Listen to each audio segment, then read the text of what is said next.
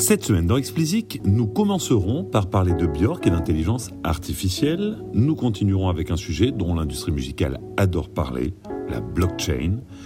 Et nous essaierons d'ailleurs d'aller au-delà des fantasmes pour voir quelles sont les applications concrètes à l'heure actuelle. Et nous terminerons en prenant des nouvelles de Spotify et de TikTok. Mais avant de commencer, je voulais faire un peu d'auto-promo en vous disant que j'ai lancé la newsletter d'Explicit. Alors vous pouvez vous abonner grâce au lien disponible en description de podcast. Quel est l'intérêt? C'est simple, vous avez accès au podcast 24 heures avant tout le monde, bande de petits gênards.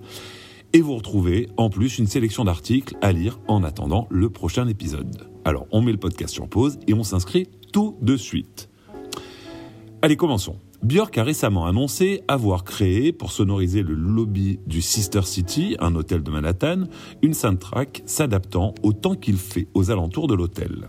Pour ce faire, Björk a collaboré avec l'intelligence artificielle créée par Microsoft. Le fonctionnement est simple, une caméra placée sur le toit de l'hôtel filme le ciel, l'intelligence artificielle de Microsoft analyse les images captées par la caméra et adapte la musique diffusée dans le lobby en fonction des conditions météo, mais également du mouvement des nuages ou des oiseaux qui passent. Les capacités de l'IA sont impressionnantes puisqu'elle est capable de faire la différence entre un cumulus et un imbus, alors que moi par exemple pas du tout, et adaptera la musique dans le lobby à chaque type de nuage. Björk compare cette expérience à danser un tango avec une intelligence artificielle, elle est forte. Pour faire l'expérience, rendez-vous à New York, au Sister City. Des écoutes sont organisées le dimanche après-midi de 16 à 18h et ce jusqu'au 23 février. Enchaînons avec la blockchain, qui, avec l'IA, sont les deux principaux carburants des fantasmes de notre belle industrie musicale. Je ne compte plus les fois où j'ai entendu des oracles plus ou moins brillants nous annoncer la fin des problèmes de l'industrie grâce à la blockchain. Alors qu'est-ce que la blockchain? En deux mots, c'est un système délocalisé de stockage et de transfert de données. Plus de problèmes dans la rémunération des artistes, la blockchain leur apportera une rémunération juste, transparente et rapide. Malheureusement, la plupart du temps, on est, ou en tout cas on était, dans l'intention plus que dans la réalité. Alors ça faisait un moment que je voulais vous en parler, mais je me censurais pour vous éviter un nouveau propos vague.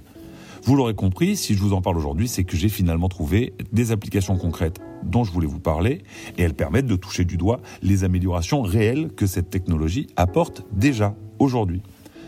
MediaChain, par exemple, qui est une société basée à New York. C'est une base de données fonctionnant sur le modèle du peer-to-peer qui permet l'échange d'informations entre entreprises ou organisations. Le fonctionnement est le suivant. MediaChain réorganise d'une part les informations en leur donnant à chacune un identifiant unique et les rend accessibles en open source. D'autre part, la société propose aux artistes des contrats dits intelligents où ils déclarent les royalties auxquelles ils sont éligibles. MediaChain a été racheté par Spotify en 2017 pour les aider à résoudre les problèmes de paiement des royalties aux ayants droit.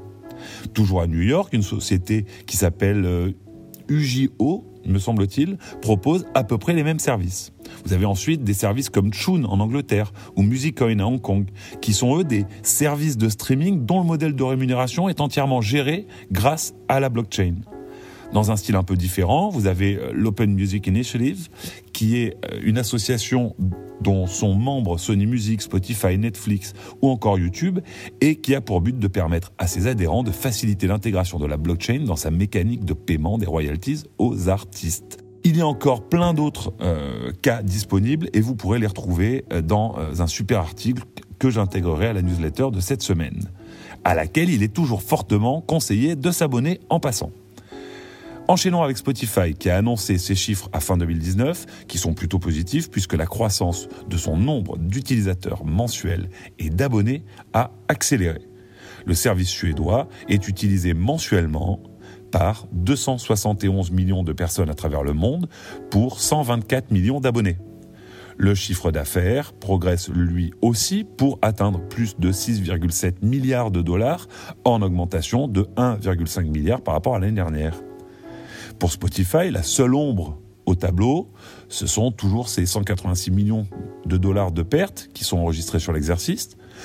Pour les ayants droit, les inquiétudes sont plutôt suscitées par l'ARPU, hein, c'est le revenu moyen par utilisateur, qui est déclinant ces dernières années. Et ces inquiétudes sont pas prêtes de disparaître puisque celui-ci recule à nouveau de 6% pour atteindre 4,5, non, 4,65 dollars, mensuels. Et terminons avec le triptyque gagnant de la semaine dernière, TikTok, Chipotle et Justin Bieber qui ont fait le gros coup du Super Bowl. Plutôt que de se ruiner pour quelques dizaines de secondes pendant les coupures pub de CBS, Chipotle a préféré investir, et fortement, sur TikTok en lançant une campagne en collaboration avec Justin Bieber dont le titre Yummy colle objectivement parfaitement à la marque. Au début de chaque pause pub, la campagne apparaissait faisant la promotion de la livraison gratuite pendant le match. Les contenus étaient réalisés par quelques-uns des plus importants influenceurs de la plateforme, reprenant tous le tube de Bieber. Alors ça a évidemment aussi été boosté par Bieber, qui l'a poussé euh, sur Instagram et sur Twitter, en plus de ce qui se passait à l'intérieur de TikTok. Bah, le résultat est assez hallucinant puisque Chipotle annonce avoir touché une audience combinée de 95 millions et avoir généré plus de 2,5 millions d'interactions avec sa campagne. Au-delà de la visibilité qu'une telle campagne donne à Bieber et à la marque auprès des 13-24 ans, il y a quand même deux choses remarquables à noter.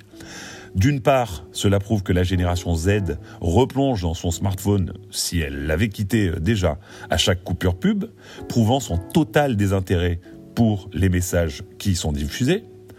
D'autre part, Chipotle monte sa campagne en payant Bieber et TikTok, pas le Super Bowl et CBS. Et donc même devant le plus gros événement télévisé du monde, où traditionnellement en plus les films publicitaires sont spectaculaires et attendus, le digital l'emporte sur la pub traditionnelle. Petit à petit, l'oiseau TikTok fait son nid. Allez, c'est tout pour cette semaine. Plus que jamais, si vous appréciez Explicit, parlez-en autour de vous. Je suis friand de vos avis et de vos commentaires. Vos feedbacks sont le meilleur moyen pour faire progresser Explicit et arriver à en faire la ressource la plus utile possible pour faire avancer vos projets. Pour me soutenir, donnez-moi 5 étoiles sur Apple et abonnez-vous, où que vous soyez.